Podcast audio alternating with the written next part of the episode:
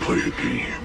You've judged others by the color of their skin, and today, Evan, you will learn that we are all the same color on the inside.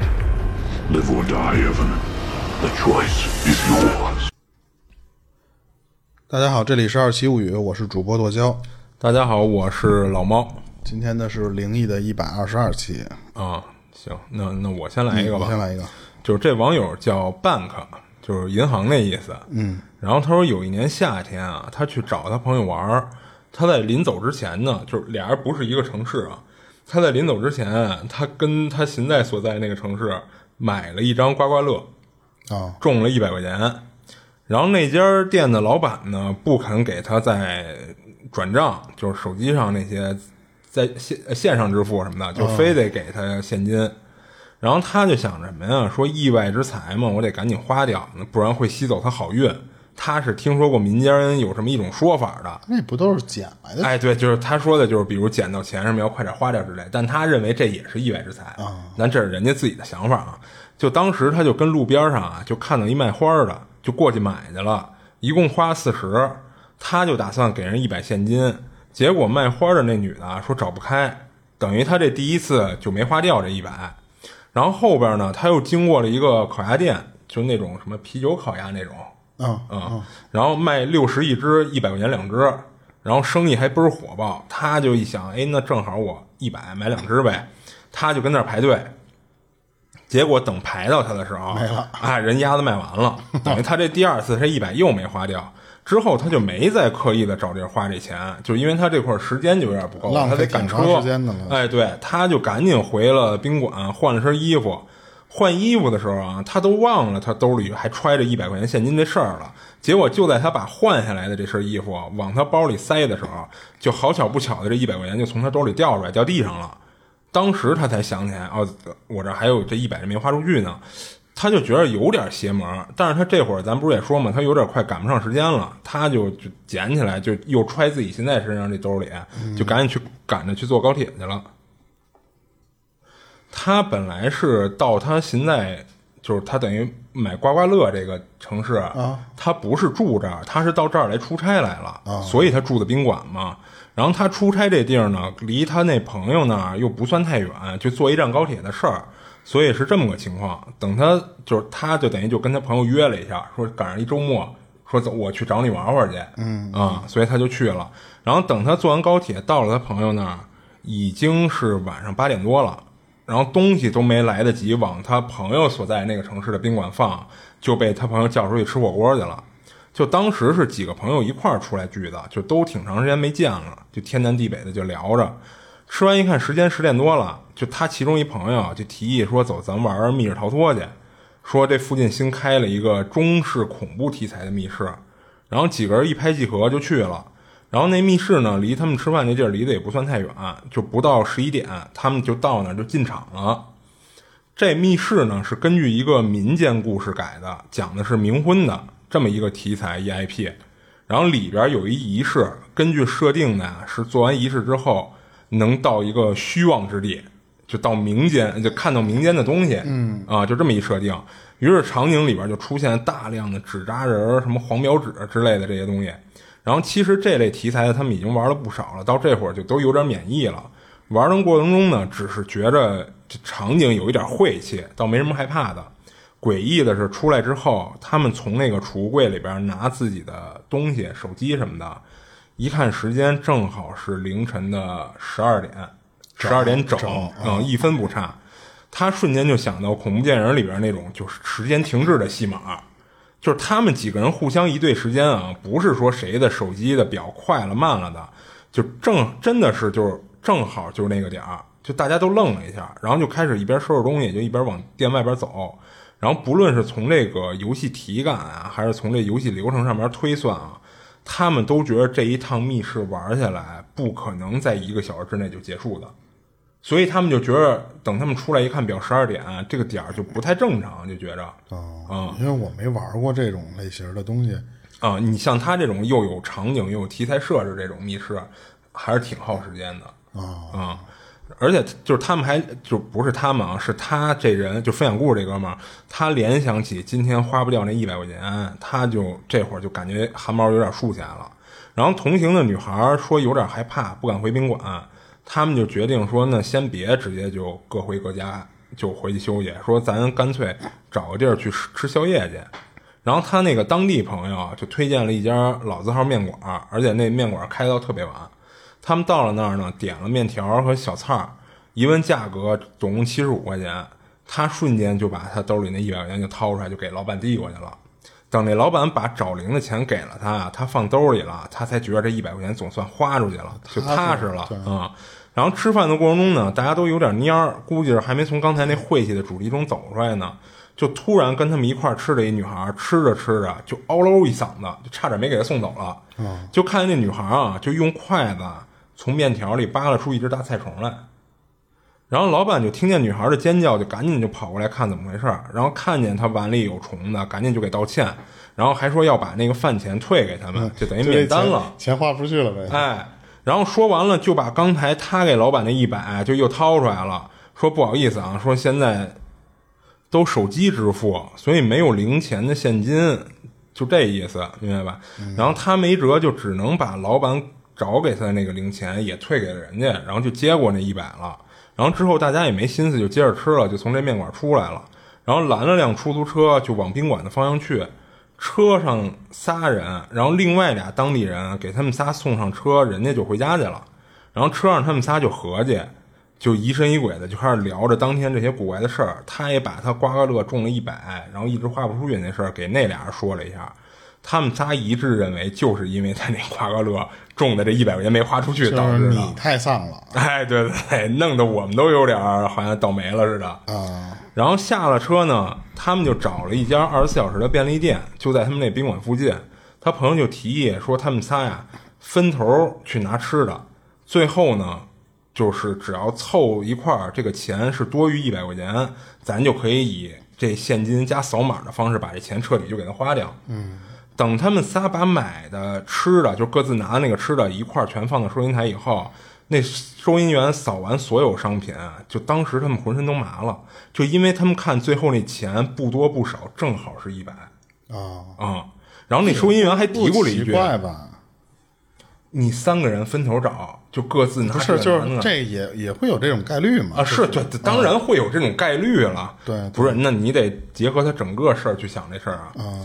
然后那当时收银员还嘀咕了一句，说：“嘿，你们仨还真会挑，一百整。”然后他赶紧就把兜里那百元大钞就递给那收银员了。然后人还跟那个拿过钱以后，在那验钞机那儿验了半天，看那是不是假钱什么的啊？就因为现在不都是手机支付嘛，很少会有这种情况了。然后确实不是假钱，然后他们仨赶紧拎着东西就走了。然后他们仨后边就回宾馆，就各自睡觉了，就没出什么别的事儿。但是他就觉得这一天的事儿，你要说全都是巧合，那也没准儿。但是这么多个巧合凑一块儿，就确实他觉得有点邪门了。哦，嗯，我开始还以为他是碰到什么事儿了。就是你记得，嗯嗯啊，你可能那个我是我们我们小学老师讲的一个故事啊，是聚宝盆啊，那个就沈万三是吗？不不，他不是不是沈万三，就是说这家里突然不知道怎么捡了还是哪儿弄了一个那个盆，嗯，你往里扔一块钱，你拿出来这一块钱，那盆里还有一块钱。啊，然后你扔十块钱，他现在能变二十块钱。啊，那家特别穷。啊，嗯，就所以他们就开始是扔扔馒头、扔米什么的。后来想，那就扔钱呀。嗯，但是最后那个那个那个那个家的男主人他爸就有点贪了，就是他们觉得这个东西可能好像是有点晦气还是怎么着，就不想留着这个东西了，就砸了。但是他那个爸爸就觉得说，这么好东西，你一块钱变两块钱，两块钱变四块钱。那为什么不留着呀？这永远都发财啊！当时就在这个扯闹的这个过程中，结果他爸不知道怎么就被推搡到那个盆里了，一屁股坐在那个盆里了。等他爸站起来的时候，发现。又一个，还还有一个他爸在那个从盆里出来了，对，然后就就变成两个爸爸了。就那时候，我们小学老师讲过一个 那那个寓言故事啊。你们老师为什么讲这个？真的，我就是从这么大开始，我只记得我们老师讲过这个故事啊，就没从别地儿再听过是吧？对我也不知道是他编出来的，还是说有这么一个故事。因为但是就是有教育意义嘛，就是不要人不要太贪。然后我你当时我一直在想，是不是就比方说他从皮兜里拿出一百块钱来，但是他还会莫名的有一百块钱，我操，那也挺牛逼的呀。那我觉得就就那就更离奇了。那他本来就觉得中的奖的一百块钱都是意外之财的话，是，但我觉着啊。现在的很多人对比起离奇来，我觉得他更怕穷。对，他应该不会不会觉得，所以我很好奇，我说这一百块钱的，不管是彩票还是刮刮乐那种钱，嗯，他当成意外之财，那这人就是 就其实这就是个人想法。对对对，就是你像好多人就不会觉得那个是意外之财，因为我毕竟也花钱买这刮刮乐了，对吧？我我碰到过，我之前我好像在节目讲过那个事儿吧。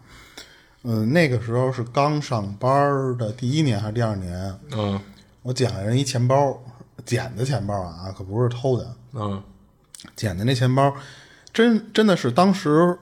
我觉得那里边顶多有个一二百块钱就顶天了，因为那个年代的时候，手机支付还没有那么那么那么畅行呢。多多少少的人身上都会带着钱包，嗯，但是已经开始有一些转账的这些功能了，嗯，所以那个时候我觉得这个人的钱包里顶多也就一两百块钱就就就算了，不会放太多钱了都，我就没打算还人家，因为你想一钱包我去哪儿还？我站那个路边我等了半天，嗯，也没有人觉得丢钱包哪什么，我就给带回家去了。我知道那个钱包很厚，但是我的脑子里觉得是他的证件。或者什么，就以前的钱包里会对放很多东西嘛。我当时脑子里想的是那个，但是最后到家的时候，我发现证件没有几张，但是有三千多块钱。它是真的是三千块钱的，好像还都是连号的，因为我记得特别新的，可能是新取出来的。对对对，然后我数了一遍是三千多块钱，嗯，我以为我就发财了，嗯，就那个时候觉得三千块钱特别多嘛，嗯。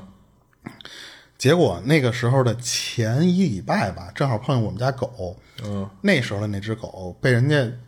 就是咬到肚子这个地方，不是那时候给你形容过吗？我知道，它就莫名其妙的那个那个地方长了一血泡，最后它自己咬破了。嗯，最后就是露的里边的肉。嗯，咱不是还一块带着去看去了吗？对对对，就是那那个时候我捡的那个钱。嗯。然后人家就跟我要一千多少，一千七呀，一千八呀，嗯，来来回回那三千块钱在我手里，我没有任何想能干的事儿，嗯，就等于全花那上了。对对对，然后我我我好像还添了点儿，因为不光当时是给他做手术，还因为他那个时候那个狗有点问题嘛，我给他买的营养品啊或什么的，嗯，就完全还没有想到说我得了这三千块钱怎么怎么着的时候，就感觉这三千块钱就是在老天给我了三千块钱，让我去补另一个窟窿去了，嗯，我当时就。就觉得我说我本以为这过年年底的时候减一三千块钱，过年多着实，发了个年终奖啊，对，就是多着实。但是那三千块钱还有还有就是多余的钱，那个就是往那里补，等于最后那三千块钱全补在那个上面了。嗯，我就一点没有那种捡钱的喜悦了。就我一直觉得就这种捡的这个钱，你说是叫意外之财，但是什么的，你说就会不会就是真的像我那次碰上我们家那个狗的那个事儿一样？嗯。他就莫名其妙的那段时间就就居然有那么一伤口，我都发现不了。嗯，等他自己发现的时候，他自己给咬破了。是，然后就莫名其妙的，你需要动手术，你需要，而且那个我记得还顺带给他做那个绝育了嘛，就加一块一千多块钱，两千块钱了。嗯，然后那个钱就就就等于过了一下我的手就过去了。嗯，我还觉得这个挺奇妙的，就感觉这个钱就真的你要说叫意外之财、身外之物似的，就相当于在你这儿刷了一下数据。然后他就走了，嗯，就所以，我我觉我我觉得是不是你说捡钱还有财运这种东西，其实就是命里边，他可能就是这个节点的时候。那说白了，你就认为就是设定好的啊啊，然后你像他这一百块钱，就属于。就是给你的，嗯，你可能还没到时机让你能花出去的时候，嗯，你前面你会经历好多事儿，哎，你就来来回回花不出去。这钱。我当时我那三千块钱的时候，我还在想呢，因为我不知道这个手术会花多少钱。我说，哎，一千多块钱我还能剩两千块钱，嗯，我还能过年，嗯。结果人说一千六七，过一会儿又有别的什么什么事儿，然后开始我发现三千块钱不够了，嗯，就好像就是这个东西就在给你设定了一个坎儿，嗯。所以，但是他这个事儿，我觉得更像是巧啊，对，就是是。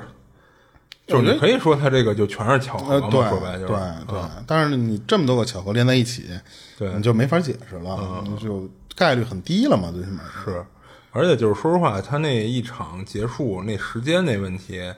在那会儿，其实他朋友不知道他那个一百块钱的事儿呢。但当时他看所有人的表情，都是觉得那时间不太对，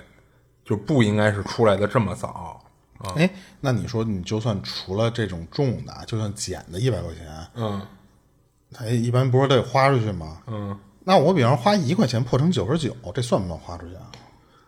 就不好说了呀。对不对啊？就是你要说我这一百块钱我一分不剩，我再添点儿，这算我相当于这个意外之财我给他散出去了。嗯，那我要是花一块钱，呃，但我就花五十块钱，其实你花小部分的钱，那你看，你跟这哥们儿一开始的想法一样的。他为什么？你看那四十，那买花那个，他也花，他也认为是我是不是只要这个钱，只就或说白了，就是那张纸不在我手里了，对对我就认为我是花出去了。他一开始也是这种想法，但最后那便利店那个，他他们的想法是什么呀？就是像你刚才说的，那一百就不够了，全涵盖出去给他花出去，他是那么想的。但没想到最后正好就是一百。啊，我觉得他们这种最好的一种方案是什么呀？嗯，你再把那一百块钱扔地上，啊，是是，你走你走在比方说别人前面，我故意的不小心把那张钱扔过去。对对对，其实这确实是一种解决办法。就是如果你拿着这钱，你觉着突然发生了一些让你想不通的事儿，而且跟这钱跟你这捡钱有关，那你就就完全就可以再给他扔以了。前你记得那个钱上会好写好多那种说，你拿着这张钱会有什么什么运啊你记得有有有有吧？有后来又流那个钱不不流行了之后，现在开始在帖子上，啊这是一个诅咒帖啊，转发啊，然后那个现在改那个短视频平台上也有也也有吗？啊，就是现在我不知道为什么莫名其妙，现在那个短视啊频平台上、那这种的千万不要转发给我。不是他他会是什么呀？他他说的是，呃，什么就是我就有钱，然后呢加我加我好友，我微你五十，嗯，然后呢那个绝对真实什么的，然后有。那不知道为什么这几天就开始流行这个，然后就开始有人在底下回他这条，嗯，就说楼上那个人说的，他如果就是转不转，他最后都得倒霉。就现在开始这种电子诅咒，啊以前是在钱上面会写一些这种就比较恶心的东西嘛，嗯，现在都开始电子诅咒了。行，你这就就讲完了哈，嗯。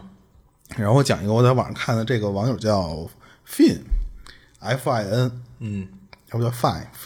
应该是，哎，不重要。他是嗯经历过两次比较奇怪的事儿，一次是在北京这边一个酒店，他当时是一零年那会儿，因为他们的团队前一年的业绩还不错，所以呢公司奖励他们这整个团队啊，去北京和上海这两个地儿，说是考察，其实就是呃玩一趟。就是公司报销那种，嗯，整个这个团队差不多十多个人吧，在北京这边是待七天，啊不对，四天三晚，四天三晚，啊算错了。然后他他的那个同事呢，就负责这些订酒店、订机票啊，什么什么这些活动。最后定了一个地儿呢，他因为不是他负责嘛，等他知道的时候，他就说说是在东三环三元桥那个边儿上有那么一酒店。那个酒店啊，如果要是咱们北京这边儿，嗯，你经常路过那个三元桥的时候，很明显的一个酒店，嗯它的外观有点像那种 K K T V 的那种，就是富丽堂皇的那种外那种外观，哦特别 old school 的那种感觉。哦但是那个酒店啊，虽然看上去挺高级，实际上他们说当时订房的时候啊，每晚五百块钱，哦已经算很便宜的了。因为那个房子他说好像是五星级的，我还真看不出来，我真路过过那个酒店，我在外面我都不觉得那个很高档，那五星级五百，那确实是。所以他们觉得捡漏了嘛。嗯等晚上到那儿之后呢，就到酒店办理正常的这些入住啊。然后他们约定的是，你都放下行李之后呢，半小时以后一块儿出来吃饭了。当时同行的那些他的同事就各自领到房卡，他自己她是一女孩啊，她和一个东北的一个女女孩同事住一间。嗯，当时他说住那同一楼层的有八个人，相当于就是四间房嘛。啊坐在那楼梯之后，就各自拿着那个房卡去对照房号，去找自己是哪间哪间去了。他和那个东北美女就正常的也是拿那房卡，比方说啊幺幺零幺这么一个数，就去找去。但是他说非常奇怪，我们在那里面转了好几圈，我们那个房号没有，没有对应的房。哦找了半天之后呢，他们就说会不会咱们嗯，你就这个五星级酒店它的布局可能比较大嘛，所以说有一些拐角的房咱给漏了。他们就回到电梯间那个地方，去确认电梯间前面有一个布局，嗯，有那么一个整个这层的一平面图，哦，他去找那个去了。他找完之后发现说，还真的就是没有，就非常奇怪。哦那图上也没有那房间。对，然后他们就直接给前台打电话，然后前台人就说：“您您再好好找找，就真有，就我们这个房肯定是有。他们又去转一圈，转一圈之后说说操，这不可能，这转了一圈，这个前台，你要不你就上来，他又给前台打电话，嗯，最后呢，就是他就是让那个，因为他说五星级那个酒店可能是每几层会有一些专门负责的服务员，嗯，就去让那个服务员带着他们去找去，说你们就不管是谁派人，你那我找不着了，你领我们去吧。结果人家那个服务员领着他们，就是走两步到那儿，这是您的房间。嗯，他们说啊，他说都，他说都惊了。他说我是一个方向感特别好的人，嗯，我不会就如果我知道，比方说你这是一个 C 字形的布局，我不可能到哪个地方我没看见我就走了，嗯，而且我们总共这么来来回回花了二十分钟时间，你这一层用二十分钟时间，你每间房你都能对上，怎么可能看不见啊？但是人家就给找了之后，人服务员也不跟你多说什么，人家走了嘛。他们觉得那行，我放了行李就赶紧去跟那些同事不是约定好了半小时就得见面吗？他们就没有多长时间休息了，所以他们就吃完饭回来就回酒店了。他们就觉得也晚上就没有什么娱乐项目，就直接睡觉了。但是呢，他说第二天起一起床，整个这个人状态特别不好。他说就跟你这一晚上一晚上没睡觉，你上外面跑了一晚上一样。而且两个人都都怀疑对方，但是这个事儿最后他们俩还互相确认一下。他们说就是我睡觉的时候，你是不是老没事的去厕所，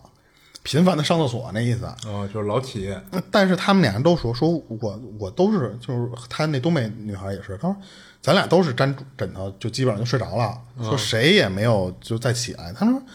那怎么回事？说我老是在那种半梦半醒、睡得特沉的那个状态下，感觉你是起来了，然后直接去厕所那边儿。但但是他说这头天其实也没有什么事儿，但是到第二天晚上的时候，团队一块约着，因为不是说嘛，就其实就是一团建，他们就去后海那边去了。等从酒吧那个地方回来之后，你想那个点儿就已经非常晚了。啊，一到他们住的这个屋的时候，那个东北女孩就说：“说我先去洗澡，洗完我就睡了。”她就开着床头灯，躺在床上开着那个电视，当个声儿在那玩手机。就这时候，她就在那玩着玩着，她说就突然那个走廊的那个灯，就是屋里的那个走廊，就是你进门到床中间的那块儿，一般不都会安一个灯吗？啊，那个灯自己啪亮了，亮了之后过一会儿你不理它，它砰又灭灭了。然后紧接着呢，他说就是那洗澡马桶开始自己冲水，哦，就这会儿他就感觉好像是他那个那个东北那个同事在上厕所，嗯，但是呢他的意思是什么呀？那个是干湿分离的，啊，他相当于就是他在那个里边洗，但是他能感觉是外面的那个，那他也厕所有人用洗一半儿出来上厕所呗。对，有可能是那种情况嘛。他当时就觉得说，那但是那个灯是怎么回事？嗯，他就没有没有多想，他就就像你刚才说的那种，就说是那同事可能摁那个门，一般那个门门廊的那个开那个灯不都在门口？啊，对啊，但他一般是在厕所外边。对对对，会不会是他那个同事来回就是拨了厕所的灯的时候，啊，拨到那就有点个灯？诚心了，说实话。对，他就就觉得顶多就是他干的，他就等于就是安慰自己嘛。他说我就直接把我这边的灯关了，我就睡觉了。啊，但是这个也就算是一个能算解开的这么一误会嘛。嗯，但是他说到第三天晚上的时候，他因为自己有亲戚在北京，嗯，他就先去亲戚他们家，没跟集体活动。等回去的时候，等于就那东北那个同事，他一个人在酒店嘛，一回来他发现屋里没人，他就打电话问他说：“说你你你出去了，跟他们出去玩去了吗？”然后结果那个东北那女孩跟他说：“说我晚上回来的时候在这屋里没法待，越待越冷，这个屋里就不知道就跟开了冷气的那种感觉似的。哦而且呢，也是发生了他说的那种，就是灯光自己会嘣儿嘣儿嘣嘣那么那么开关，而且马桶抽水那个时候，那个东北女孩也碰上了。嗯，所以他为什么这个时候觉得他昨天晚上碰见那个不是他的同事干的了？因为相当于这个人他一个人在屋里还能发生这个事儿。嗯，所以他一找他那个同事的时候，他说那个东北女孩都没敢没敢回屋，他他他在别的层别的屋的那个同事那儿待着呢。然后头天晚上其实发生这个事儿，他俩人都在进楼都在这个屋里了，就没有什么太害怕的了，就互相壮胆儿嘛。到第四天早上起来，他不是相当于四天三晚嘛？嗯住在五层的一个单间的那么一个同事，就开始跟他们分享一些什么怪事儿，就开始跟他们聊了，说早上起来四点的时候，那个同事就突然就自己醒了，醒了是因为他说居然房间里我不知道房间哪个地方会有喇叭，我不知道是那个电话的那个开免提了还是什么，反正他的那个原原帖，嗯，是说房间里的喇叭突然有一个女人在那儿唱歌，从那个里边传出来。这个不是他和房间里的喇叭不，这个不是他和他那个东北同事的那间屋了，是他另外的同事嗯碰到的事儿。然后呢，他当时就说那个人啊，就是碰见事儿的这个同事，也是一个女的，是一个那种大龄单身女，嗯是有点大大咧咧的那种性格的。他当时他说听到这个之后，第一个反应其实是给前台打电话，就是那意思说你们能不能让这个隔壁或者说是这个不管是那个喇叭是哪儿出的声儿，你让他安静点儿，吵我了。他先第一反应是这是人为，但是他那个同事没有碰到像他们这种奇奇怪怪的灯会亮或冲厕所那声儿。可是我现在其实想了半天也没明白，他说的那个喇叭是哪儿？呃，不是，后来我就是听他说的，我可能有点明白，就是他不一定是自己屋里有一喇叭出的声，他可能比如说就是隔音效果差。啊，他会不会觉得是相当于别哎，对，比如说隔壁那房间跟那儿大声放歌呢，或者电视声开特大了，传到他这儿了，所以他我不知道他为什么会形容说是喇叭出的声儿、啊，他有可能指的是设某个设备的喇叭，不一定是屋里用大喇喇叭说话我觉得哎，对对对，然后这其实他这在北京没遇到特别奇怪的事儿，他后来在那个网上搜这个酒店，嗯，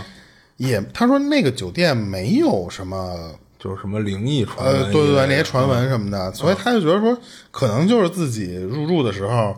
他们自己倒霉。我在想，会不会是他那屋的那个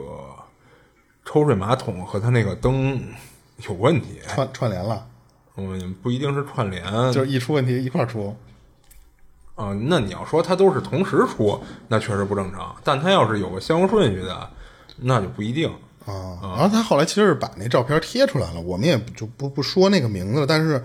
如果要是经常路过三桥那边的酒店，嗯能看见挺明显的那个、那建筑物的，长两朵花似的。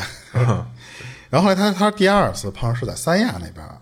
他们那个公司吧属于那种福利待遇，刚才不是都说还不错嘛，嗯，所以他们一三年那会儿，他们部门和财务部在一块儿说中秋节这三天咱就去三亚那边去玩玩得了。嗯当时他就觉得，他因为他自己是滨海城市的人，所以他就觉得说，对三亚那边说吃海鲜呀、什么的，也没有什么特别大的兴趣。而且你想想，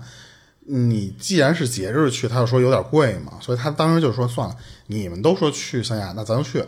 我就当是换一个城市生活嘛。所以他当时就说，我们第一天基本上就属于最后一个工作日，下班之后出发，飞机到了三亚那边呢，已经晚上八点多了。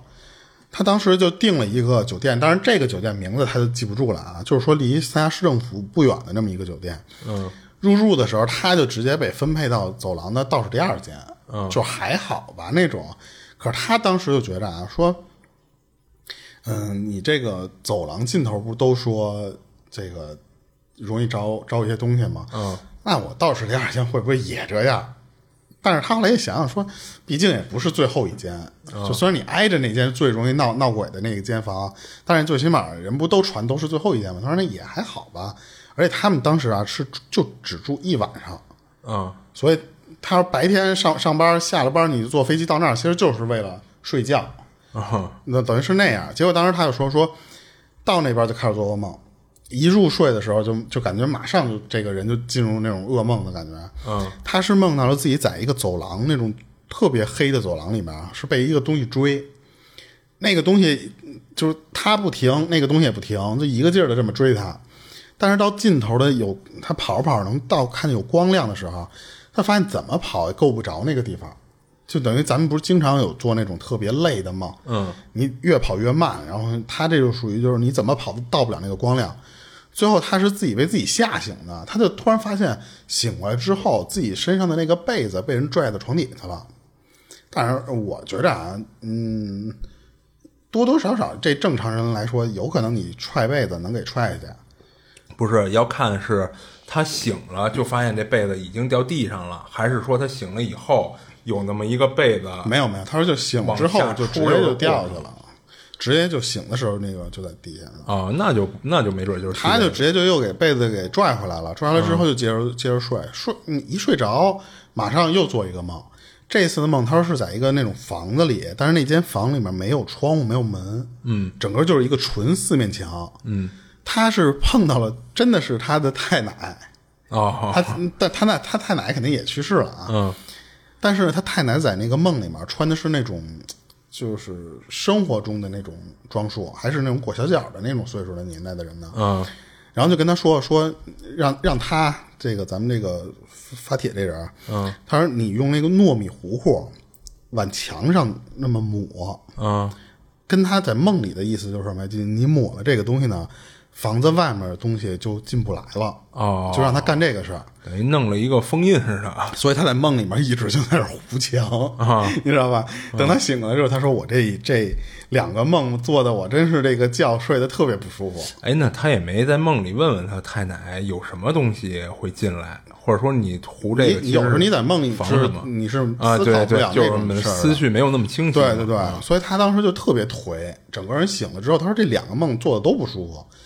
到早上起来，他们去吃自助早饭的时候，他就碰见那个财务部的一个姐了。当时他突然那个姐坐他对面，就跟他他说就是没有废话，上来就是三个问题。就第一个问题就跟他说说你是不是没睡好啊？哈然后做噩梦了吧？然后你是不是还梦见死去的亲人了？哦，他当时一听这，我当时你怎么就是你你是算命的还是怎么着啊？但是那个他那个财务的那个姐就跟他说啊，他说你这个八字弱，这个应该是他们之前就互相算过的，啊人家就直接说说你这个八字弱，就经常会碰到这种事儿，而且呢，他说那个我这边也其实。在那间屋里睡觉的时候也碰上事儿了，所以我感觉如果我都能碰上这个事儿的话，你肯定你你你也跑不了啊。所以他就就觉得你这个状态，那个人的那个是挂着线儿呢嘛，嗯，而且那个他那个姐们就跟他说他昨天晚上的经历，他呢是先梦见了啊，半梦半醒期间还不能算是全睡觉那种，是看见一个长头发女的站在他床边儿，嗯然后看着他旁边那个床的那个同事，哦。他们一般不就俩人一屋嘛，没站在他这头看着他，是看另外一个人。然后呢，那个女人在就发现了这个同事在偷看他，你明白什么意思吗？啊，没明白。就是比方说我我在这儿睡觉呢，我醒过来的时候，我发现有一个人站在你的床边看你呢、啊，我知道。我正在盯这个事儿的时候，那个人突然回过来头来看我来了。哦，是那女的发现了，她在偷看那女的，对对对，所以呢，当时梦里面被就发现的那个那个人，长头发那个女人，嗯，转脸就过来就就抓他来，掐着他的脖子，然后是哦。直接坐在他肚子上掐着他脖子，哦所以他当时就是属于那种就是在梦里边那么挣扎，想去拉临床的那个同事，所以就跟咱说那种鬼压床一样嘛，他动弹不了。嗯他说我在梦里面差不多坚持十多分钟吧，慢慢的那个劲儿，就感觉他也掐不死我，但是呢，我的那个身体还能慢慢的就是恢复过来，就能喘气儿了的那种感觉。嗯，所以他说我就做了这么一个奇怪的梦，然后我再看你这样，我感觉你是不是也碰上什么事儿了？哦他当时就听他说这个 H 姐怎么就是他管人叫 H 姐，他说这个 H 姐好像是有点儿有点儿神的那种那种意思啊，而且他就觉得还有一个挺蹊跷的地方啊，他就觉得。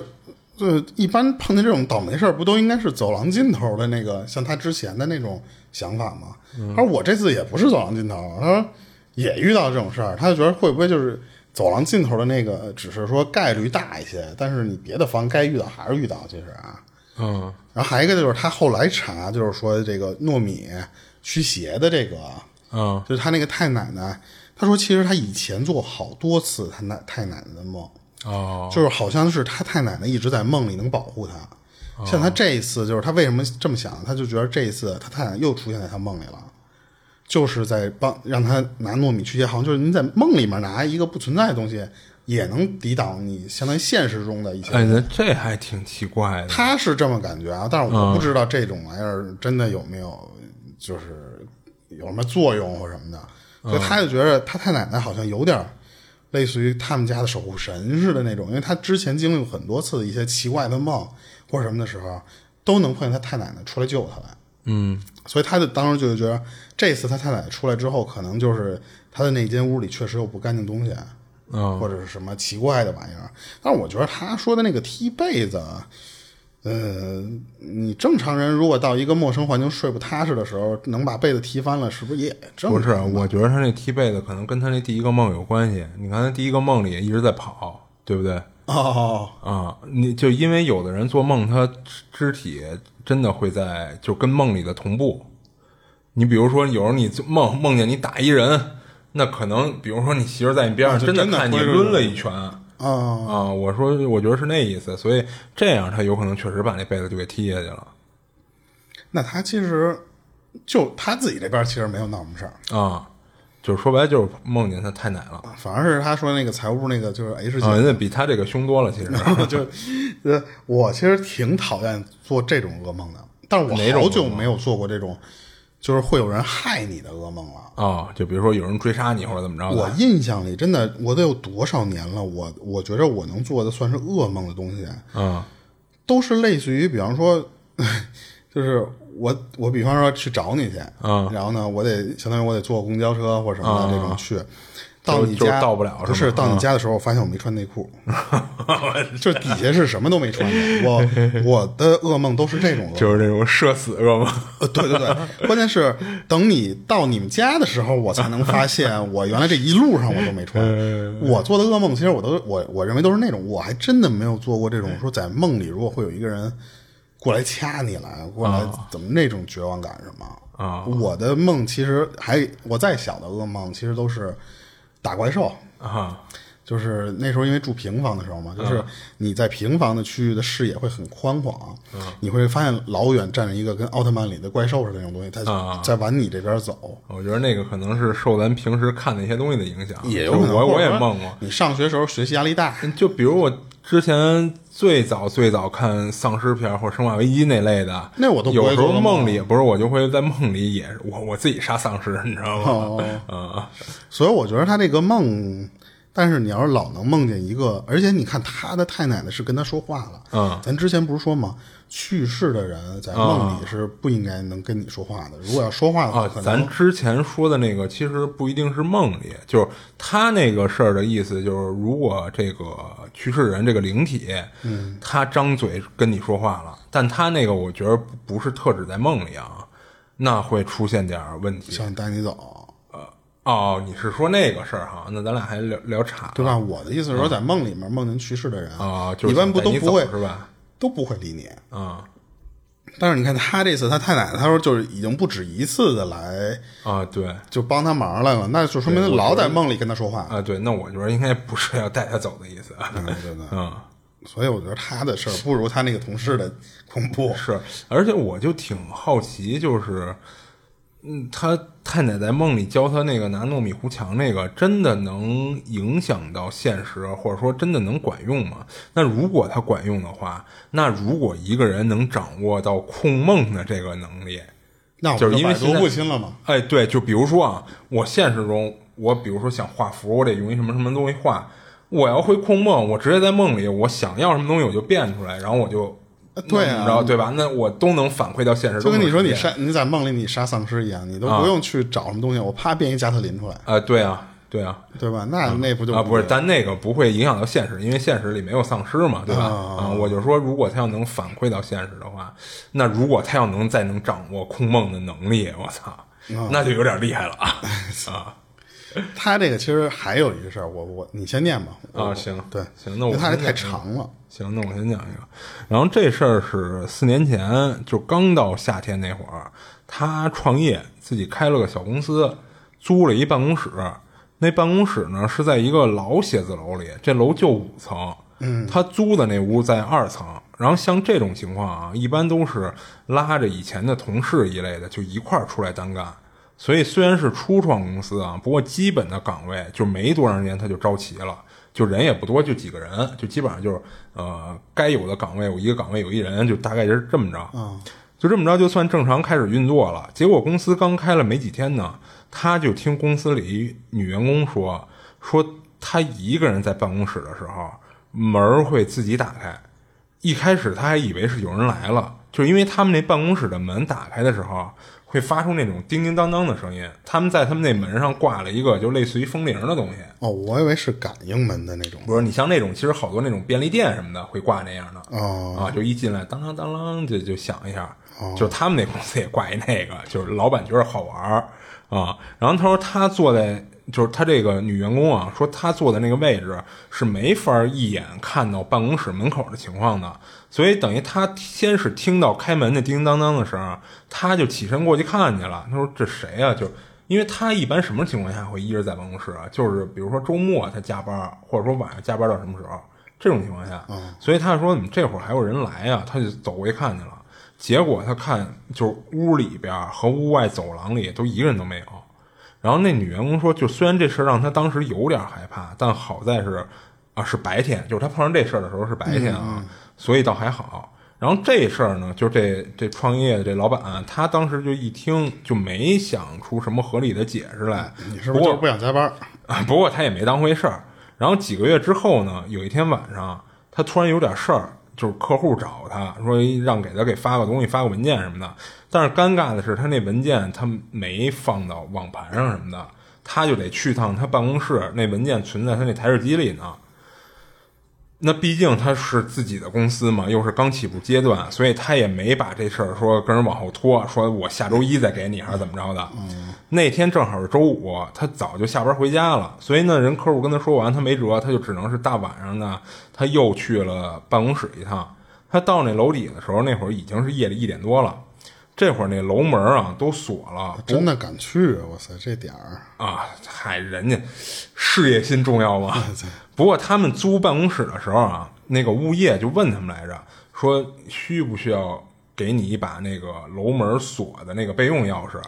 说需要的话，怕给他锁里边还是怎么着？啊，不是，是就怕他们那个老来，不是有要加班的情况，或者说，比如说像那种特晚的情况下去公司，他们那个楼不会说二十四小时开着，人物业到，比如说到了十二点，夜里十二点，人可能就锁楼门了。他查一遍楼里没有人以后，他就锁楼门了。所以当时他们在租这办公室，就问过他说要不要给你一把这楼门锁的备用钥匙。说如果你需要的话，物业找人去现做去。不过这钱得你们自己出。当时他就管人要了一把，他觉得可能以后会有这种情况。然后他等于要不然他这会儿还进不去呢。他到那楼门口不是说一点多等于已经锁上了吗？他就现掏着钥匙去开门。然后他们那写字楼的楼门啊，就是一玻璃门，就可能绝大部分写字楼都是那样。然后物业呢是挂了一个大铁链的锁，嗯，就是绕他那个门把手绕了好几圈儿。然后那大长锁还挺长的，最后他那个锁眼儿等于是耷拉在地上了。我操啊！所以他到那以后，他是蹲在那儿插那钥匙开锁，然后开开以后呢，他就进到楼里了。他进去以后啊，先把大门口、楼梯和走廊什么的这些灯就全都给开开了，然后他就去二楼去自己那办公室，再开自己那办公室的门，然后就到那儿找给客户找文件发文件。等都忙活完了，他都想靠我来都来了。嗯，这个点儿说，如果从楼顶看夜景，应该还挺好看的。就是因为他说他那个位置其实还不错，那写字楼，他就坐电梯到了五楼。他们不是总共就五楼吗？到了五楼以后，他再往上走一层楼梯才能到楼顶。就好在是他们那个到楼顶那个天台那个门是没锁的，就等于就关上了。他到了楼顶上以后呢，就点了根烟，就一边抽烟，就等于就一边就开始欣赏夜景。他还想呢，说要是哪天公司集体加班到挺晚的，回头给他们都带上来，到这楼顶来个烧烤什么的，还挺滋润的。而且要是加班到夜里的话，他估计应该也不会让物业给逮着。然后跟上面站了一会儿以后啊，他突然就听到那个电梯门那个开关的声音。他那会儿脑子里第一个念头就是，是不是因为他把楼里不少灯都开开了，然后住楼里的那种保安，他起夜上厕所发现这情况，上楼巡查来了吧？他是这么想的。他一边这么想，他一边就从那个楼顶就往下走，走到五楼那个电梯间，但是电梯那边他一个人都没看见。然后这会儿他就想起公司女员工说过那话，就就觉得心里有点毛毛的。嗯，他就打算说，反正他事儿也干完了，我操，别跟这儿待着了，赶紧回去得了。他先是坐电梯到了他二层那办公室，就把他的办公室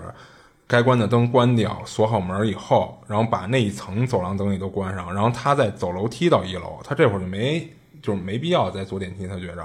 他就走楼梯到了一楼。等他从这个一楼楼道走出来，路过电梯间的时候，他下意识的看了一下那个电梯间那个面板上，显示电梯所在的楼层是五楼。啊，当时他就特诧异，就因为按理说啊，他们那个电梯间是俩电梯，一个应该显示在二楼，就是他刚才坐楼梯坐电梯下来的那个电梯应该在二楼，另外一个是在一楼。他说他们那写字楼电梯设置的是空机的时候会自动停在一楼，不会停五楼。然后按理说俩电梯都是这样，所以这会儿说要不然就是啊俩电梯都自动回到一楼了，要不然就是一个在一楼，一个在他刚才下来的那个二楼，就无非就是这么两种情况。他觉得这两种情况会比较合理，所以他这会儿发现有一个电梯显示在五楼，一个在一楼，他就有点纳闷儿。不过倒也没说有多吓着他，就真正吓着他的是什么呀？他正伸手摁那个去关那个电梯间的灯的时候。就听到从刚才他下楼走的那个楼道里传来一个穿着高跟鞋下楼的那种哒哒哒哒的声音。哦，听到这声的时候，他瞬间就炸毛了，他转身就朝楼门口跑，也顾不上这一楼大厅关没关了。等跑出门，他就开始迅速的又一圈一圈把那大铁链又给绕回去。然后他蹲正蹲下锁门呢，正跟那干这锁门这事儿呢，突然隔着他那个一楼那玻璃门。他就看到有一个人穿着高跟鞋就站在门口，等于站在楼里边，跟他隔着那个大楼的那玻璃门。哎，对对对，他正要顺着这人的脚抬头往上看的时候，那女的突然啪的一下，双手就拍拍了一下那个玻璃门，这突然一下就吓他一下，一屁股就坐地上了。他就仰头去看这女的，那女的看着没什么吓人的，就穿着打扮什么的，看着就是一个普通的一上班族。但是那女的呢，就双手就拍在那个玻璃门上，就冲着他笑。他说：“那笑其实就是一个正常人的微笑啊，就是你放在任何一个场合看到这笑容，你都不会觉得诡异。但是他就你就不能放在那个那个对，而且他说形象形象点的形容那女的笑，就跟那个蒙娜丽莎那微笑似的，就是一普通的微笑。但是他当时看着就觉得打心眼里就发凉。然后那女的就一直就跟那盯着他笑，就隔着那玻璃门。”然后他愣了一会儿啊，他赶紧就从地上爬起来，就转身就就找自己车就开车走了。然后这事儿其实当时就过去了。等周一他去了公司，不是他会不会就关了一，就是把一个神经病给关里面了？为什么是一神经病呢？你要是正常人，如果比方说我这儿正要下楼呢，嗯，你你把我关关楼里了啊，你肯定会说呀，哎，我还没出去呢，我还没出去呢，所以他不说，会不会就是一个神经病啊？啊，那也没准儿。然后你听我接着往后说嘛，就是他周一去了公司以后，他特意找了一趟物业的说这事儿来着。就是因为什么呀？他周末的时候他回想这事儿，他也觉着会不会是他开开大楼楼门以后，他自己就是他直接就上楼了。其实他没回回身反锁这个楼门啊，你知道吧？人了。对他觉得会不会在这个过程中进了陌生人到这个楼里了？他想的就是说，那我会不会走的时候给人锁里边了？所以他特意跟物业说这事儿啊啊！但是物业说什么呀？因为人家物业不是说周末人就休息了，人周六也得来人，也得巡视大楼或者怎么着的。包括人家保洁周末也得来做清洁工作。人物业说，我们周六那天早上来人的时候开门，没发现楼里有任何人，没锁着任何人。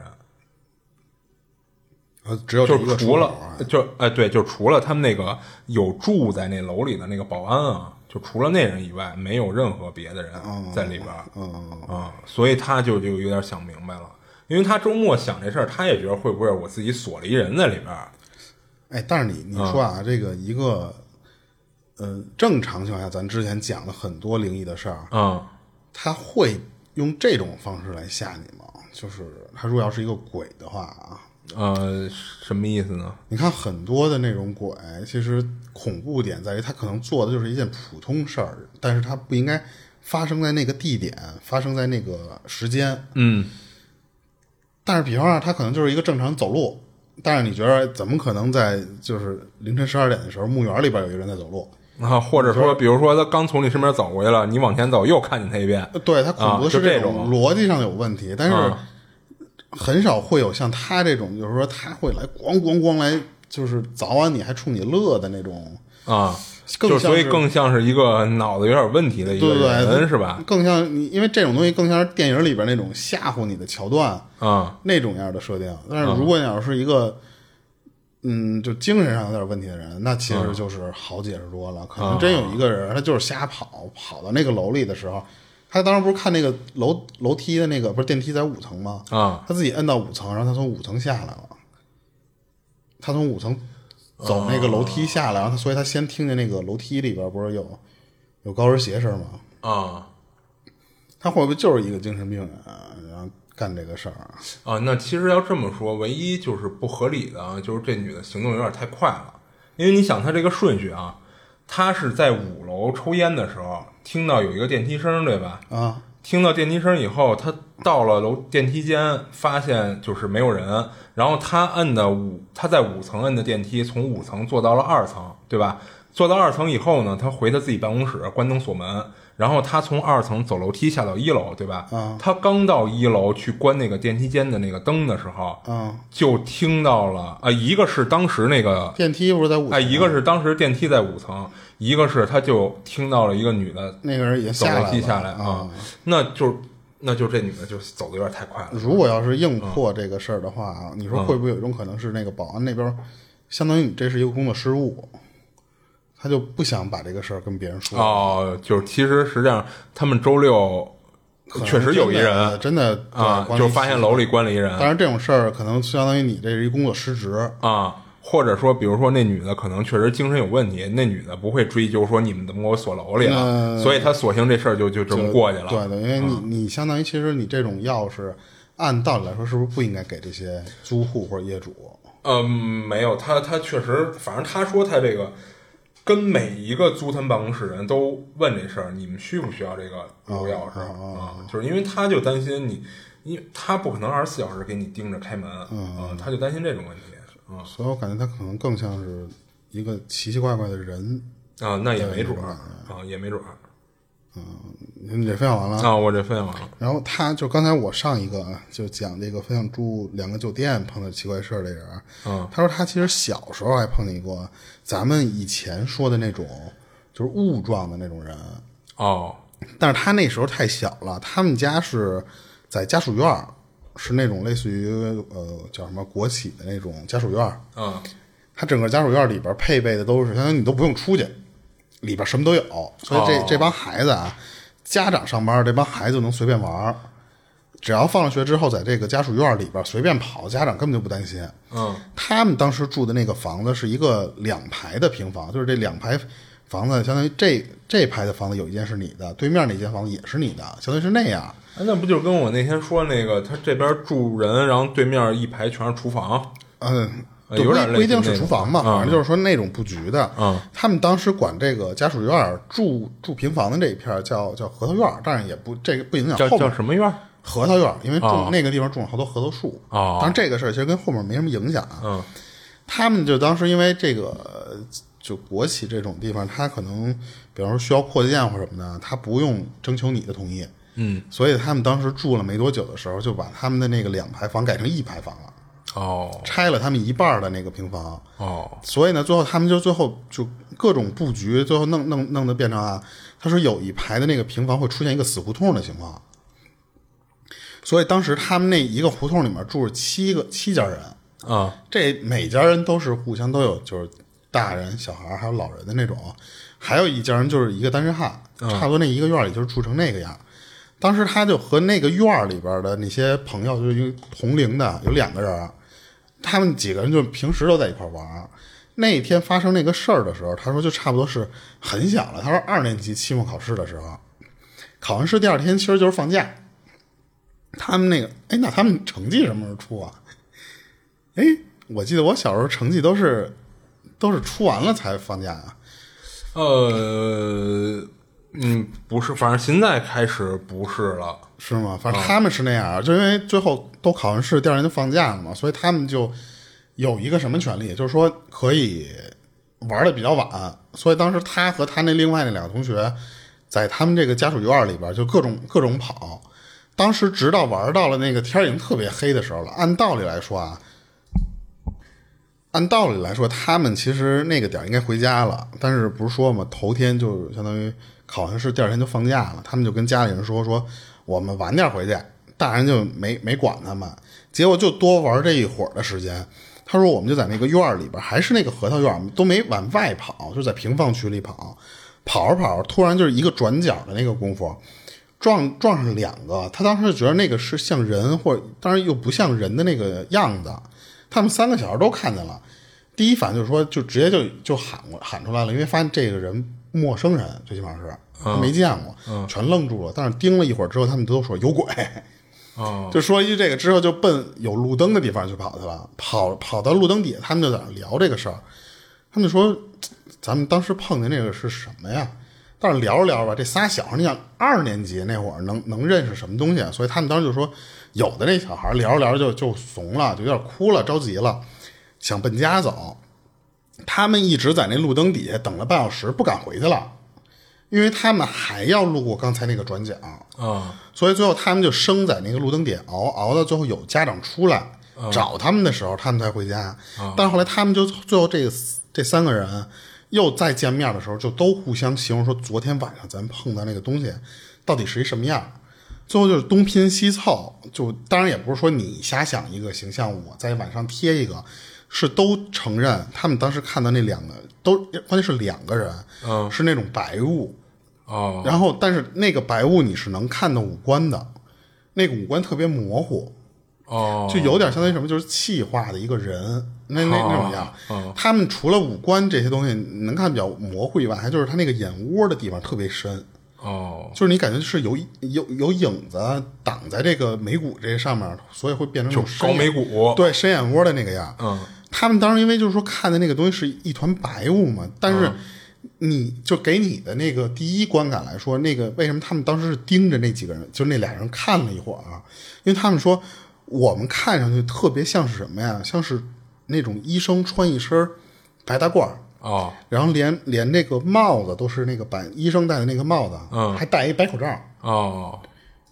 所以这就是为什么他们当时觉得说，我们还盯着人家看了一会儿，嗯确定看见那个不是人，因为看不见五官。说白了就是可能我跟那儿聚焦呢，聚半天焦，发现它就是一个虚的东西。对，在下意识里，他们就当时在想，什么东西能和这个玩意儿长得特别像？他们就觉得也就是医生了嘛。嗯，就是你通体大大白褂，然后加上那个，你为什么看不见五官啊？他拿口罩就盖上了。哦但是等反应过来的时候，他说这就不，那就不可能，嗯，因为没那么实。太连连连体了，整个它都就是怎么说，就是整个都是气化的东西嘛。嗯，所以他们就当当时确定这三个人看到的是同一个东西，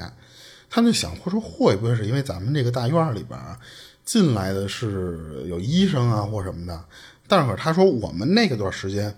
嗯，就是反正他小时候啊，他碰到的那些医生是不不穿白大褂的。就是他们那个年代或者他们那个地区的那个时候的医生，而且又是他说，在他快放假是六月底的那个那会儿啊，有医生也不会穿通体白大褂，然后再把自己脸糊的就太像电视剧里的那个医生形象了。嗯，他说他们见的好多医生，有的其实就是便装的，尤其他们那边的人，嗯，或者就穿一个就白的那种衣服就行了，也不用穿通体的。所以他们当时就想了半天，就因为也小孩嘛，他们也想不出来这个能是什么样的人。其实我想 看见大白了，就可能是那样。但是他们当时就觉得那个地方为什么我刚才说会变成死胡同？嗯就是我刚才不是说嘛，他们要回家，要回家的那条路上是必经过刚才他们转弯碰到那个两个大白的地方的。可是呢，那头到那头就是死胡同了嘛。他他们三个小孩被人家家长领回家的时候是要路过那个大白的地方的、那个转角的，嗯，一直到回家，他说这个那一胡同，你想能有多多长啊？再也没没见过那那两个大白在哪儿。所以他说，那个人如果要是人的话，又是医生的话，那他去哪儿了？除非是推一门进别人家了，嗯。要不就可能就是他们就是说真眼花了，真把那一个东西就是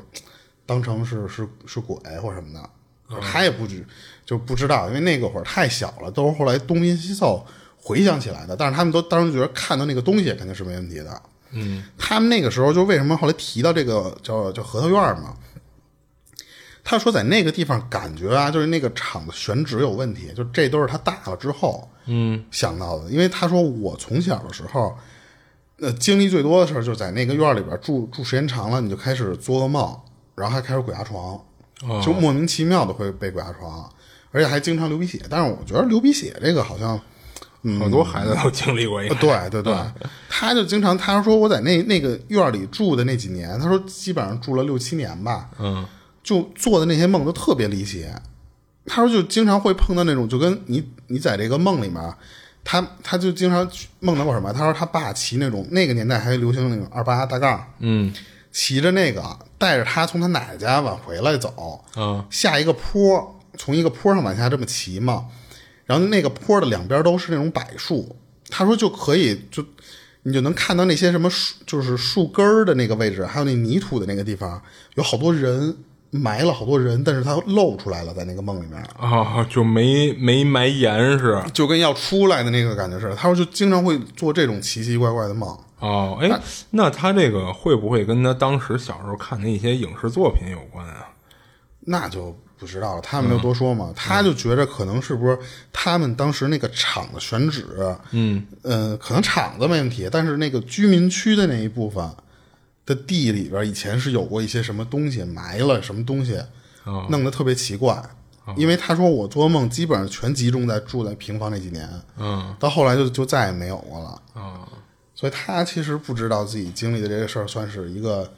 真跟地理上有关系的，还是说只是单纯的那时候太小了。是因为他说，比如说风水选址不好，但是也没有什么根据，对吧？对也没有人说过，比如说他那个以前是乱葬岗啊，还是什么的，还是坟头什么的，都没说过。他后来还专门查了一个什么事儿啊，就是核桃。嗯，这个核桃他百度的啊，嗯，因为他们那个院子里不是就种了好多核桃树嘛，他们他们说那个核桃啊是五行属阴的，嗯，但是如果你要是这个五行八字里边你的阳气太旺盛了，嗯，是没没什么问题。如果你要是没有那么壮的那种八字儿，你就会因为这个核桃树的原因招一些邪。这是百度给他的一个解释啊。哎我怎么觉得他这个解释有点不靠谱啊？那你说那些种核桃的怎么弄啊？你因为你想啊，他说嘛，就是除非是阳气特别旺的，那按理说这阳气特别旺的应该是一个少数人群，对吧？啊对就是按比例来说，应该是一少数人群。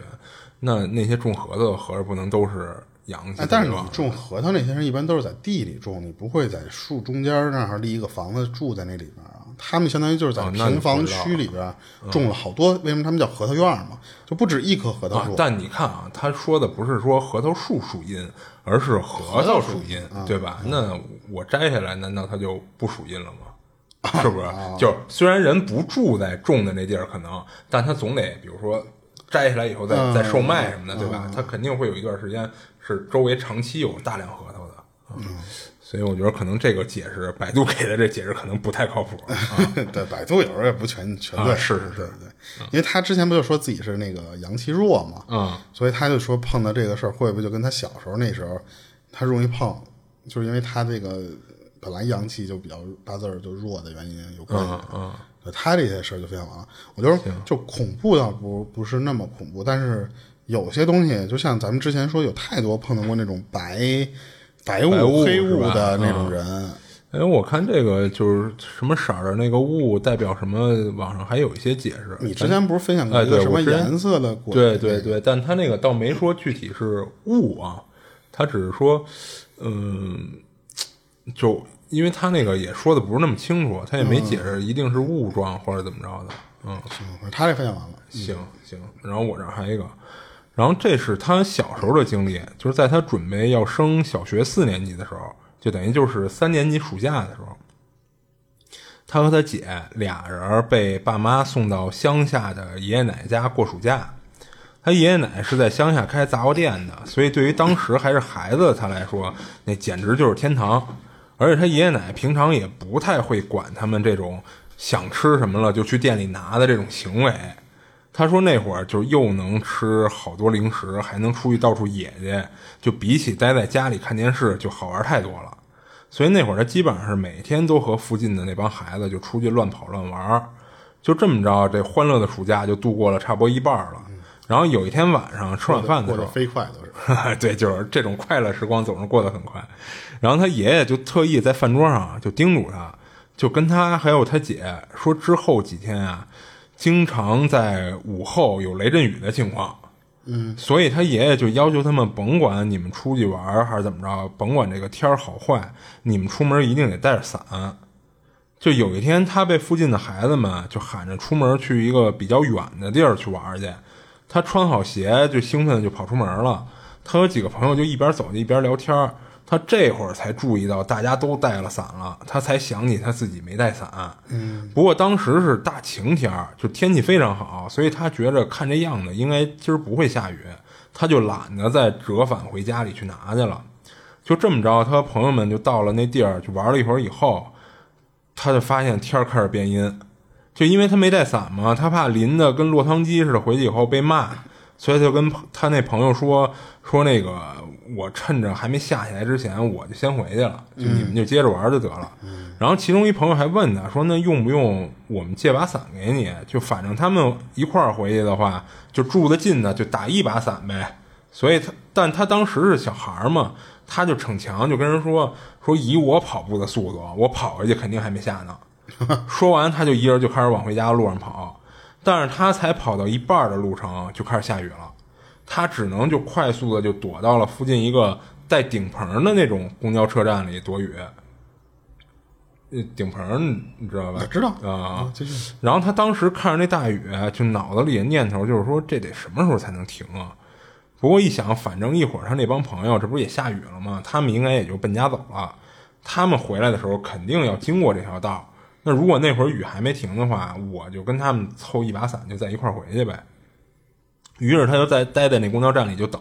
就坐在椅子上等着这个雨停，或者等看见他朋友们走过来。在等的过程中呢，他就听着那个雨点儿打在那个顶棚和地面上的那个声音，就一直都是一个频率、一个节奏，加上音量也都基本上保持在一个稳定的大小上，就真跟催眠似的。他坐在那儿不知不觉就开始犯困，就到后来他眼睛都睁不开了，就跟那儿闭目养神。就在他处于迷迷糊糊这种状态的时候，就突然听到有人喊：“小朋友，小朋友！”就这么喊他。他一睁眼就看到一个女的，就站在车站外边。那女的当时穿了一身红色的洋装，然后撑着一把红色的雨伞，笑着就问他说：“你没带伞吧？我送你回去吧。”他当时还挺单纯的，就倍儿高兴，就把他爷爷奶奶家的位置就告诉那女的了。然后俩人就打着一把伞就往他爷爷奶奶家那方向走。那女的路上还挺健谈的，这一路上啊就一边走就一边就跟他聊天，说了好多就是住附近的孩子们的一些有意思的事儿。什么说那天我看见哪家孩子跟那儿打一喷嚏，就喷出一堆大鼻涕，当啷着，就类似的这种。不过他觉得有点奇怪的什么呀？那女的说的那些人、那些孩子，他一点印象都没有。说的那几个孩子，他都对不上号，都不知道是哪家的。但是说的呢，又好像还就是他们这片儿这附近的人。然后之后那女的就开口问他说：“你是那谁谁家的孩子吧？”他心想，那女的就很熟悉住在这附近的人，所以知道他是谁家的小孩，这也不新鲜。嗯，不过他开始不断的就就那女的啊，就开始不断的就打听着他家的情况。他当时没多想，也就跟那女的就聊了一些他们家的事儿。之后那女的就又说了一段让他觉得有点莫名其妙的话。那女的用一种就特别轻松愉快的语气就跟他说：“说挺早之前啊，我曾经送过你们家的孩子回家。”说那孩子呢很聪明，可惜就是太聪明了，所以他不是个听话的孩子。如果他当时能听话就好了，这样你们这帮孩子的朋友就多了一个了。就说了这么一段话，然后他后边杀人犯是吗？哎，对，就有点那意思，就有点拐卖小孩那感觉。不过，然后那女的接着说：“不过看样子呀，你应该是一好孩子。”就说这么一，他当时听着这女的说这段话啊，他抬头看了那女的一眼。就看那女的啊，就一边自顾自说这话，一边就斜着眼睛看他，嗯，就让这事儿让他觉得有点膈应，而且他觉得最奇怪的是什么呀？他们家就他和他姐这俩孩子，哪儿来的别的孩子呀？那女的之前说我送过你们家一谁谁谁孩子送回去，嗯嗯，就让他觉得特纳闷。然后打从那女的说完刚才那句话开始啊，他就有点不太想搭理那女的，就不太想说话了。那女的呢，这会儿也就不说话了，等于俩人都就沉默着就就往家走。之后雨越下越大，而且是大到都快看不清前面路的情况。这会儿那女的突然开口说话了，说雨太大了，说咱加快点速度吧。说完也没管他同不同意，就抓起他的手拉着他就开始跑。嗯，他当时就觉得这女的怎么手劲这么大，就跟被钳子钳住了似的，他就只能就跟着一块跑。不知道跑了多长时间，他跑的有点喘不过气，喘不过来气儿了。就在他快撑不住的时候，那女的突然就停了，他马上就蹲在地上就喘喘粗气儿，就差点就吐了。然后这会儿那女的就告诉他说到家了。他抬头一看啊，发现自己竟然在一山林里，面前是一破平房。他觉得这女的是去错地儿了吧？说这不是他家呀。他就跟那女的说：“说我家不是在这儿啊。”然后那女的特别平淡的回了他一句：“以后就是了。”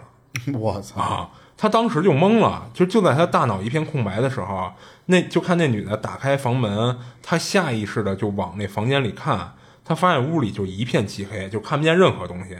然后他就听到从屋里传出了好几个孩子的声音，一直在喊救命。他就被这种诡异的情况吓到了，就当时整个人都傻了。然后那个女的慢慢的就转头过来看着他，就微笑的对着他说：“说进去吧，和其他孩子们一块玩吧。”他当时已经就害怕了，就说：“我我不我不进去。”然后那女的下一秒就变脸了，然后用特别生气的语气就对他喊：“说这就是你家，以后都是，除了这儿你哪儿都去不了。”他当时就真的就吓到了，转身就想跑，那女的立马过来就一把就掐住他脖子。就在他绝望的认为自己要死定了的时候，他突然睁眼了，发现自己是在公交车站里，而外面依旧是下着暴雨。他这会儿他才反应过来，等于刚才是做了一个特别真实的一个噩梦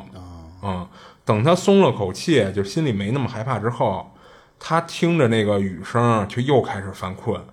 才刚闭上眼睛，他就马上听到了那个熟悉的那个女人的声音。他在公交车站那外边就轻轻的喊他。然后一瞬间啊，他全身起了一层鸡皮疙瘩，他还以为自己是又做梦了呢。他还伸手掐自己来着，但是发现这次不是做梦，就瞬间他就吓得他不敢乱动了。现实中有一个人叫他，对，他就假装睡着了，就没搭理那女的，也没睁眼。后来就是喊他那个声音，就喊了几次以后，就慢慢就停了。他不知道那女的离开了没有，他就眼睛睁开一条小缝，就偷偷去看，他就看到那女的啊在朝他。面前走，他赶紧就又闭上眼睛，假装没看见，就接着装睡。之后他就闻到一股就是特别潮湿的那种味儿，然后他就感觉那女的那脸就在他面前盯着他看，但这都是他闭着眼睛他感觉的啊。啊，他当时心里就一直就祈祷着说：“你赶紧走吧，你赶紧走吧。”就这么着，抱着这个紧张的心情，他不敢乱动。过了一段时间以后，他感觉那个潮湿那味儿慢慢就散了，就或者说离他远了，但他还是不敢睁眼看。但是那味儿散了以后呢，他就觉着是不是那女的已经走了，所以其实他这会儿就有点放松下来了。结果他不知道自己就怎么着就睡着了，然后一直到他听到他朋友喊他的声音，等于那个声音给他吵醒了，他才猛地睁开眼睛，然后就看见他朋友们就这会儿就站在他边上就看着他。然后还问他说：“你怎么跟这儿睡着了呀？什么的？”然后他就大概就说了一下，但他没说，还是睡着了呀？那还是睡着，但他没说刚才那女的那个事儿。然后他就等于就跟他这帮朋友一块儿就撑着伞就回家了。他这事儿其实到这儿就分享完了。哎，其实我倒很好奇一点啊，就是真要是有现实中嗯被抓起来那么多小孩的情况下，嗯，那个小孩看到绑架的那个人一开门的时候，他会第一时间喊救命。对，所以就其实，在梦里，其实我觉得他觉得可能合理，但是其实你，哎，对对对，就是按理说啊，就如果那女的真是绑了那么多孩子，她应该不会是任凭那帮孩子能随便的喊救命或者张嘴说话什么的。嗯，而且我不是一下绑了这么多孩子，就是一个一个的看。哎比方说，你看我抓过来的时候，我还喊两声救命，但是我看第二个、第三个都一个一个往那拎的时候，我再看他，我就不会跟他喊救命了。对对对，而且，而且就算外面有一小孩站着，我跟小孩喊救命也没有用吧？对对，而且你看，其实他开那女的开那屋门以后，他其实往里看是什么都看不见的，就是一片漆黑。然后他又听到好像有好多孩子在喊救命似的，所以这其实就有点超现实了，就是他这个梦嘛。黑山老妖啊来逮人来了，但其实他这个最可怕的是什么呀？是他最后醒了以后，就真的来了一个女的。嗯啊，但是他当时因为他眯着眼，他只是看到那么一个女的在朝他走过来，他没就是有抬头看人脸，是不是就是跟他梦里一样的女的？这个他都不知道。哦，你这讲完了啊这讲我我这还有一个特别短的，我看时间差不多，我给讲了吧。嗯他这总共这个故事里边啊，有仨人啊，除了他自己，有他就直接就称呼一个叫 A，一个叫 B。嗯这个 A 呢，他说其实就是一个出马弟子，哦懂点这些事儿的人。然后 B 是他另外一个朋友，就是他这个 B 的这个朋友吧，有一天就突然就老跟他聊一个事儿，就是他说我老能碰着一个特别奇怪的感觉啊，就是说在那种半梦半醒间的时候，老感觉自己身边会有一个那种，他形容就是意识，就是有一个东西存在他身边，在他半梦半醒间的时候，然后但是他又没法跟那个东西沟通，可是他就很确定身边有这么一个东西存在，嗯所以他就问这个，就这就是这 B 就问他嘛，嗯就是你认不认识一些人？你帮我就是查查，或者说帮我就是联系联系。说要懂这个的话，你让他帮我看看是不是我这最近身身边有不干净东西。他不是认识这个 A 吗？他说：“哎，正好我帮你沟通一下，等于他就相当于当了一个 A 和 B 中间这么一个桥梁。”他那天联系这个 A 的时候，他说就是自己是呃在下午六七点，但是那会儿天已经黑了，他就自己窝在自己家里边，拿开着一小台灯，在那儿就就跟那 A 在网上这么聊。嗯他把这个原原本本这情况跟人家 A 就重复了一遍，然后那 A 呢，当时人家就直接跟他说说这个嗯，应该就是魏根，人家就就很确定了啊。嗯但是呢，因为你也不知道说这个 B 到底是一个什么情况，所以呢，就人家 A 给的回复就是说，你让他去，你要不就是找我，你要不就让他找别人，反正你让他去处理一下这个事儿去。嗯而且他的给这个 A 的感觉啊，他说这个东西有可能是在就是前期还是在折磨他，就是让你隐隐约约的能发现到我，然后以后可能就想就是对你有什么更大的影响或者什么的，那就说不好了。嗯，所以 A 是这么一个答复，他当时就是想干一什么事儿，人家 A 说什么事儿，然后他再转述一遍给那个 B 发过去。就在人家跟他说这个事儿的时候，人家当时 A 的原话是说，如果这个身上真的有就是飘跟着或者叫鬼跟着他的吧，可以做个法事把这飘送走，差不多是这种话。他就正把这些话转述给那个 B 的时候，他说我身边的那个台灯突然啪灭了，等于他那个屋里边直接就全黑了，因为他当时是拿手机啊还是拿拿笔记本，他没说啊，只只靠着那个台灯那点亮照着这屋呢，直接就啪全黑了。他当时当时说这个也太巧了吧，说这一瞬间我那个身上那个鸡皮疙瘩全起来了。嗯他第一反应就是什么呀？他说会不会是这个台灯的插销憋了？我我就赶紧的干了一事儿，就是把那个台灯的那个插头拔下来，插在那个插座的另外的那个孔上面去。嗯他说那个台灯还不亮。哦他这个时候他其实脑子里一直还着急一个事儿。他说因为我手机不是亮着吗？他说这个时候我给那个 B 发信息，那个 B 就是他妈死活不回我。哦他就本来就担心那个事儿，他又担心自己屋里这个灯突然灭了这个事儿，然后他就他又是突然想了一事儿，他说我手机其实一直插在那个同样的那个插板上，有电呀，因为他一直在那儿边充电边聊天呢嘛。嗯，他说哎，他说如果要是插板坏了的话，那我这个充电我是不是应该也灭呀？他就把那个手机的那个挪在了刚才他台灯的那个孔上，嗯有电，你明白吧？等于说他那个台灯，他就感觉是不是那个台灯自己憋了，哦他这时候就挺害怕的。然后结果他当时说，就正正着急这个事儿的时候，他那个 B 突然就回信息了。他当时就感觉说，哎，说终于回我了，他赶紧把这个就是那那些事儿，就说 A 怎么怎么跟他说的？你为什么不回我信息这个事儿跟人说？然后人家 B 人家其实也有自己的理由，人说我突然不回你手机，是因为当时吃饭的时候，突然就手里的碗，因为一只手举着手机，一只手就吃饭嘛，那碗让我给给摔了。他去忙他自己吃饭的这事儿，就没有当时回你。所以他就当时就很奇怪，他说这也太巧了。他说就正好你摔碎碗的时候，我们家台灯憋了，就是他推断那个时间啊。然后他当时因为他自己不是一人在家嘛，他当时就想说这个事儿也太巧了，说会不会是有点什么灵异的这种事儿？他就赶紧跟那个 A 说，然后那个 A 就是相当于那个出马仙嘛，人家那 A 就给他回一个说，确实应该是有东西跟上他了。然后呢，但是呢，你不是刚才在转述嘛，说要把他赶走，他过来吓唬你们了。但是我觉着啊，就是他能不能不能隔空影响到他，这是一另说啊。但是人家出马仙当时说的那意思就是，同时能影响到你俩，就相当于那边的那个人接到信息了，知道要赶走做法事这个事儿的时候，啪，那个碗碎了，你这边同时那个台灯憋了。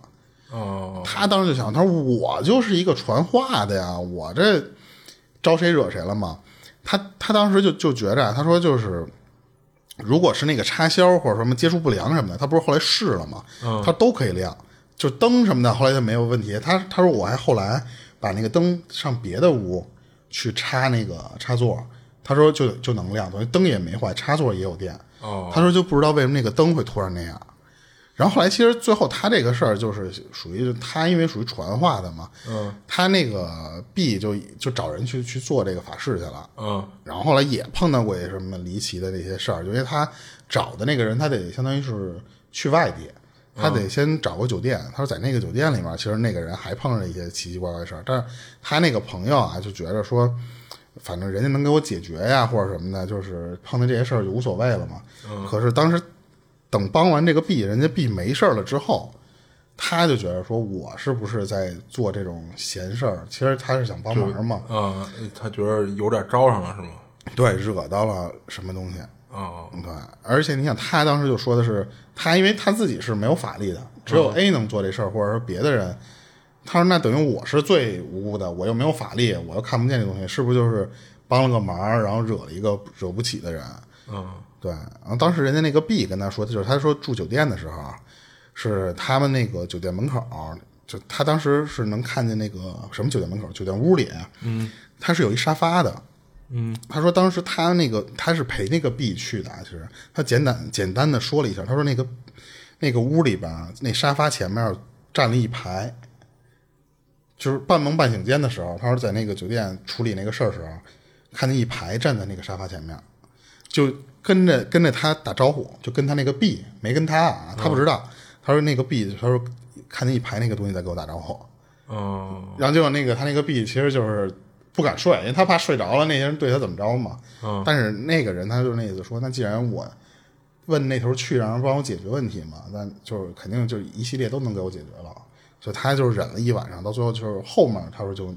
也没有那些什么，就是打招呼也没有那个灵体在他身边那个事儿了。嗯，他那时候其实就完了，就那酒店他没跟那个 B 一块儿去啊？呃，他他是和跟那个 B 一块儿去，但是他当时没碰着，他睡着了。哦，等于他那个 B 的那个同事，不是不同朋友，嗯，相当于他自己半梦半醒间的时候看见了，所以他自己不知道。哦，我觉得就是这种还挺逗的，就等于说他只是好心帮个忙。嗯，而且你看，以他当时 B 的那个朋友的那个视角来看，是站着一排人的话。那就是他身边站着不止，就跟了不止一个的话，那会不会就是有一种可能，还是就是有你你负责吓唬他，另一个人负责吓唬 B 去，就是那种设定啊？就 分工合作，不知道，反正就是第一次我倒听这种，就是相当于你帮人忙的时候惹了这么一东西啊。嗯，我这边就分享完了。行，我这儿也没了。行，那今儿就到这儿吧。行，时间差不多。这里是二七物语，我是主播豆椒，我是老猫，下期见。下期见。